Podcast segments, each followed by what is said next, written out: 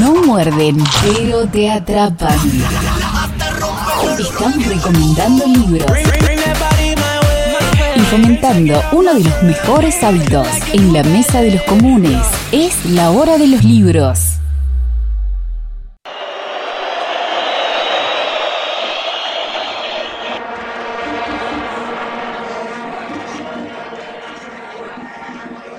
...10 de octubre de 2017... Romario Ibarra vence a Romero y convierte el primer gol de los ecuatorianos. Ubicate allá en la altura de Quito, en Ecuador, estadio repleto.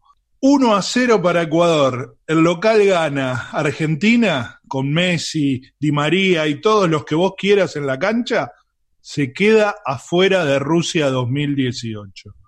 Ese gol nos deja en las puertas de otro mundial.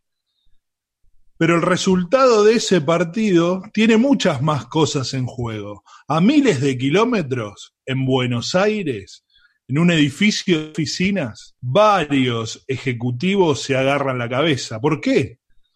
Porque una marca lo había apostado todo. Seguramente te suena. Si Argentina se queda fuera del Mundial y compraste un televisor nuestro, te quedás con la tele y te devolvemos la plata. Esta es la historia de la super promo de Noblex. ¿Te acordás? El gerente de Noblex, ¿te suena? Bueno, ganó muchos premios, se hizo viral, se hizo meme, se hizo conversación en la calle y por último, se hizo libro. Estamos hablando ni más ni menos que El gerente de Noblex, la historia jamás contada de la promo más premiada de la década, y tal cual, no solo fue premiada, sino que se volvió caso de estudio en universidades, este, tuvo muchísimo, muchísimo éxito, y uno se podría preguntar, ¿no? Eh, ¿Cómo, ¿Cómo evalúas una campaña de marketing de un producto? ¿Cómo sabes si fue exitosa? Bueno, podés ver las ventas, obviamente, y ahí te da el dato duro, realista, definitivo, pero en estos tiempos digitales tenés otros indicadores, otros registros que te pueden ampliar mucho la, la, medición. Y como te decía, si una campaña que hiciste tuvo rebote en las redes, si se volvió meme, chiste, si se metió como expresión común en la conversación de la gente en la calle, ahí el nivel de éxito sin duda fue considerablemente superior. Eh, el gerente de Noblex fue escrito por María José Acosta, periodista especializada en comunicación y, que se dedica a escribir precisamente sobre cuestiones de marketing, publicidad y demás. El prólogo del libro lo hizo el periodista deportivo eh, Daniel Arcucci, eh, conocidísimo obviamente, y quiero, quiero leer un pedacito de una frase porque es muy, muy piola lo que dice, él repasa en el prólogo su experiencia en el gráfico, sobre cómo, cómo se armaban cada página de esa revista, cómo se guardaba lugar para las fotos, para el texto, para los títulos y por supuesto también para la publicidad, la cuarta pata, dice Daniel Arcucci, en cualquier publicación periodística. Si Argentina no se clasifica, te quedás con la tele y te devolvemos el dinero. Ese era el eslogan de la campaña y lo que cuenta Arcucci. A la selección le quedaban cuatro partidos, acordate, Uruguay en el centenario, Venezuela en cancha de River, Perú otra vez eh, de visitante y por último Ecuador en la altura de Quito. Tenía, podía ganar dos de esos cuatro partidos y se quedaba tranquila para ir a Moscú la selección, pero no, obviamente, fiel a nuestro estilo, teníamos que sufrir y llegamos allá a Ecuador con la necesidad imperiosa de, de ganar. Empieza el partido nomás, gol de Ecuador. Se paralizó toda la Argentina frente a los televisores. Pero lo que nadie te contó, lo que no sabes, es que eh, en la empresa que había lanzado esta, esta promoción tan novedosa, innovadora, pasaban otras cosas. ¿Es cierto, me pregunto, que un directivo terminó en terapia intensiva con un ataque al corazón? ¿Es cierto que varios ejecutivos estaban actualizando y repartiendo currículum? ¿Es cierto que esa misma noche del partido hubo reunión de emergencia en las oficinas de, del área de finanzas para hacer números, calculadoras por todos lados, sacando este porcentajes porque había en juego millones de pesos por esta campaña que te daba la tele y la plata si Argentina se quedaba fuera. Bueno, todo eso, todo eso te lo cuenta este libro que lanzó la gente de Noblex después de ganar premios, después de ser meme, después de ser chiste, después de salir en los noticieros. Bueno, la historia se cierra con este libro, El gerente de Noblex, que te cuenta toda la historia este, que hubo detrás de esa promo tan conocida y que este, va a ser recordada por mucho, mucho tiempo. Así que para los estudiantes de marketing, para los interesados en todas estas cuestiones, ideal, pero para cualquier persona curiosa, la verdad, una publicación ultra, súper recomendable. Estamos muy cerca de verdad de quedar afuera y no es broma. En el peor momento, yo aposté por la selección. Una movida de marketinera muy, pero muy particular, ¿no? Era como muy riesgosa también. Se burlaron de mí. El tipo de noble. Sí. En este momento el tipo lo tiene de corbata. Me dieron por muerto. Nos quedamos acá, lo vemos con los televisores nobles. Sí, sí, sí, se va a fundir, ¿no? Se está pegando tiro Soy el gerente de Noblex y esta es la historia de mi promo. ¿Te acordás, Angie, de esta campaña de el gerente de Noblex que hasta tenía usuario de redes sociales? No solamente que me acuerdo de la campaña, sino que hasta medité en algún momento comprarme una televisión, un televisor Noblex, apostando justamente a la poca esperanza que yo tenía en nuestra selección. Yo dije, esta la gano.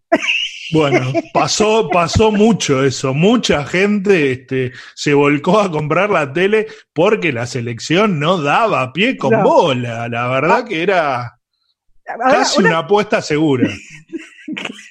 segura para el comprador. Ahora, claro, por eso. ¿Cómo, ¿Cómo, todo un equipo, yo pienso, ¿no? Como todo un equipo de una empresa importante, porque realmente es una empresa con muchos años en la Argentina, se atrevieron a, esto con una selección tan floja? O, o, la campaña se lanzó mucho antes de haber empezado, entonces estábamos todavía con el, con el espíritu muy arriba. No recuerdo, eso no lo recuerdo. La historia de la campaña arranca 11 meses, casi un año antes del Mundial, o sea, ah. Julio del año anterior. Ahí eh, arrancan a, cranear todo esto y y aparte acordate que Noblex ya era sponsor de la selección. Como Coca, Visa y demás. Bueno, aprovechando eso, dijeron vamos a dar un poquito más de visibilidad. La verdad que no sé si fue buena la idea y demás, pero el éxito que tuvieron eh, valió bien la pena todos los sustos y malos momentos. Claro, pero y también desde lo publicitario, ¿no? Si bien por un lado uno casi termina internado, bien, no sé si comentaste que te, tuvo un infarto, una cosa así, y más allá de que fue meme y que nos hemos reído también de esta situación, la marca quedó re bien posicionada. Exacto, por eso. O sea, terminó siendo, fue como algo malo que salió bien. Totalmente. Pensaron una campaña normal, ¿no? De estas promos, te bajo el precio, paga la mitad, pim pum pam. La cuestión que se, se volvió tan viral y tan, este, tan de hoy, tan de redes sociales, que tuvo un éxito que ni ellos imaginaban, un poco en el libro cuentan todo eso, ¿no? De que en un momento se vieron superados, tuvieron que salir a crear usuarios de Twitter, todo un montón de cosas que ellos no tenían este, planificado del todo porque nunca pensaron el éxito que iba a tener esto, la verdad, y fue muy divertido.